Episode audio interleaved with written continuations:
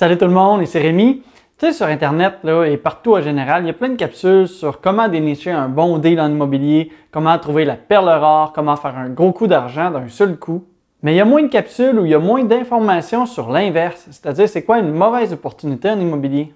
Parce qu'on va se le dire, des fois on croit que ça peut être une très bonne affaire, mais en réalité c'est une très mauvaise opportunité. Donc aujourd'hui je vous parle c'est quoi un mauvais deal, comme ça vous allez être capable les repérer et vous concentrer sur seulement les bonnes affaires.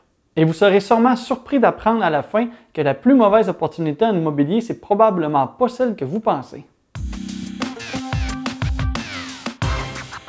Dans ma capsule sur les bonnes opportunités en immobilier, j'ai dit ceci. D'ici la fin de la vidéo, oui, je vous dis comment trouver un bon deal en immobilier, mais je vais aussi vous dire pourquoi c'est possible que toi, qui en es peut-être à ton premier achat, tu réussisses à trouver un meilleur deal que moi, même si j'ai plus d'expérience avec mes 8 achats jusqu'à maintenant. Oui, oui, vous avez bien compris, c'est pas seulement l'expérience qui rentre en ligne de compte quand on parle de trouver des deals. Mais justement, encore, faut-il être capable de savoir quoi rechercher pour pouvoir être capable de les trouver et surtout être capable de reconnaître quand vous avez un deal entre les mains. Ben, c'est la même chose qui s'applique ici. Une bonne opportunité pour quelqu'un, ça ne veut pas dire que c'est une bonne opportunité pour l'autre, et une mauvaise opportunité pour quelqu'un ne veut pas dire que c'est une mauvaise opportunité pour toi. Donc, même si quelqu'un t'arrive en te disant que c'est l'opportunité du siècle, que tu devrais vraiment pas passer à côté, il faut quand même analyser la chose parce que ça se pourrait que pour toi, ce soit pas du tout une bonne opportunité, mais plutôt une mauvaise opportunité. Vous devriez regarder tous les aspects du projet par vous-même avant de vous lancer. Un premier critère pour savoir si c'est une mauvaise opportunité, oui, on va se dire, c'est d'abord l'argent.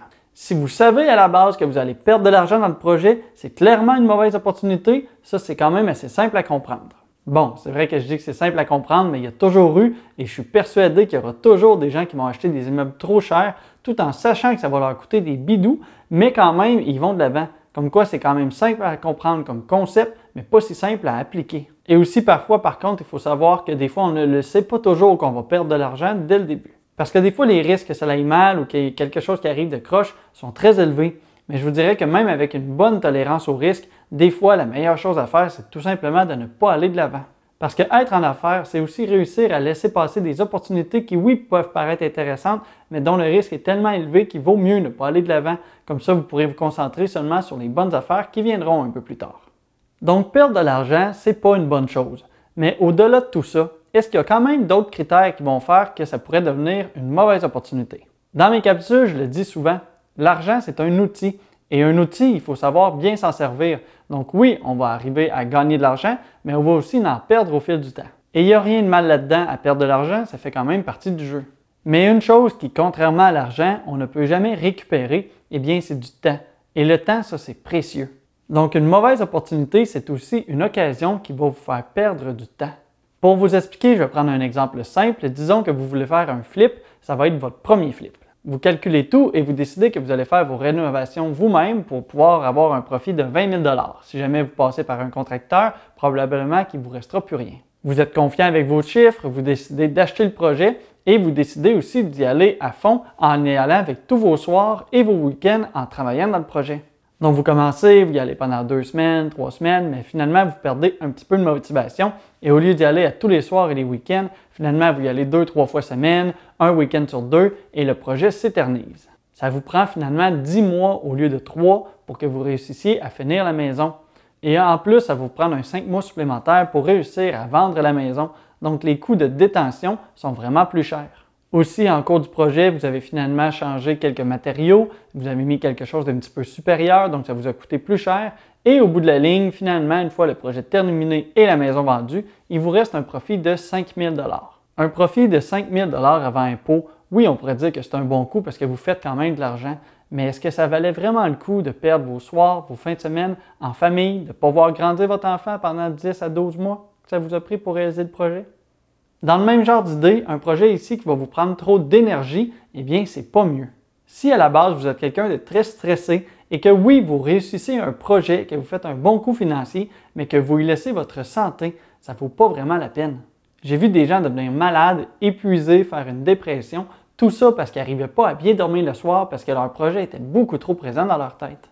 J'en profite pour dire que des fois, une bonne opportunité, oui, c'est une bonne opportunité, mais ça peut aussi devenir une mauvaise opportunité si jamais vous avez visé trop haut. Il faut savoir réussir à grandir à bonne vitesse, c'est-à-dire de réussir à grandir avec les connaissances, le temps et aussi l'énergie pour pouvoir réussir vos projets. Jusqu'à maintenant, dans les critères, on a donc perdre de l'argent, perdre du temps et perdre de l'énergie. Mais ce n'est pas encore les pires critères qui font que c'est une mauvaise opportunité. J'en énumère rapidement deux autres ici. En fait, ça peut être une bonne opportunité qu'on trouve, donc une bonne chose en immobilier, mais ça se pourrait que ce ne soit pas dans votre région. Et ça, une bonne opportunité qui n'est pas dans votre région, ça risque fort bien de virer en mauvaise opportunité. Vous allez vous retrouver avec des déplacements qui peuvent être n'importe quand et qui vont prendre du temps. Vous allez vous retrouver aussi avec quelque chose qui va être un petit peu négligé parce que ça ne vous tentera pas tout le temps de vous déplacer pour faire tous les trucs. Tu sais, l'expression loin des yeux, loin du cœur. Eh bien, je peux vous dire qu'en immobilier, si jamais votre bien immobilier est loin de la gestion, je peux vous dire qu'il va être aussi loin du cœur. Vous risquez de tranquillement oublier ou mettre de côté un petit peu plus ce projet-là. Il va devenir négligé et ça, ça va se revirer contre vous dans le futur. Voici un projet immobilier qui, au premier abord, pourrait paraître un excellent deal, mais qu'en creusant un peu, on se rend compte que c'est une mauvaise opportunité. Vous avez un quadruplex, il est en parfaite condition, il y a des bons locataires, il y a 36 000 de revenus et il est vendu 250 000 Niveau prix, c'est quand même une excellente opportunité. Là où ça devient moins intéressant, c'est que vous n'arrivez pas malheureusement à réussir à faire financer votre immeuble. Pour le financer, vous allez devoir mettre 50% de mise de fonds, c'est-à-dire 125 000 Le prix de l'immeuble est encore 250 000 mais tout à coup, vous devez tellement mettre une grande mise de fonds de 125 000 eh bien l'opportunité, elle devient une très mauvaise opportunité parce que vous allez réduire votre effet de levier. Donc parfois, ça peut être une mauvaise opportunité pour toi, bien que ce serait une opportunité en or pour quelqu'un d'autre s'il réussissait à le financer correctement. Bon, maintenant, c'est vrai qu'il reste plus beaucoup de choses pour dire que ça pourrait devenir une mauvaise opportunité. Est-ce que vous avez une idée de ce qui pourrait être la pire chose en immobilier, c'est-à-dire une mauvaise opportunité? Si oui, faites pause dès maintenant et écrivez-les en commentaire, comme ça je vais voir si jamais vous avez trouvé. Maintenant, ici, je vais dire une phrase qui n'a vraiment pas rapport, mais j'ai l'air tout à fait normal. On va voir si les gens se rendent compte que c'est juste un temps pour que les gens fassent pause, écrivent leurs commentaires, voir s'ils ont trouvé la réponse avant que je dise la réponse dans quelques secondes. Bon, voilà, j'y vais avec la plus mauvaise opportunité que vous pouvez croiser en tant qu'investisseur immobilier. En fait, selon moi, la plus mauvaise opportunité, c'est une opportunité où vous n'apprenez rien. Et oui, c'est aussi banal que ça. Revenons sur le point où il est possible de perdre de l'argent en immobilier.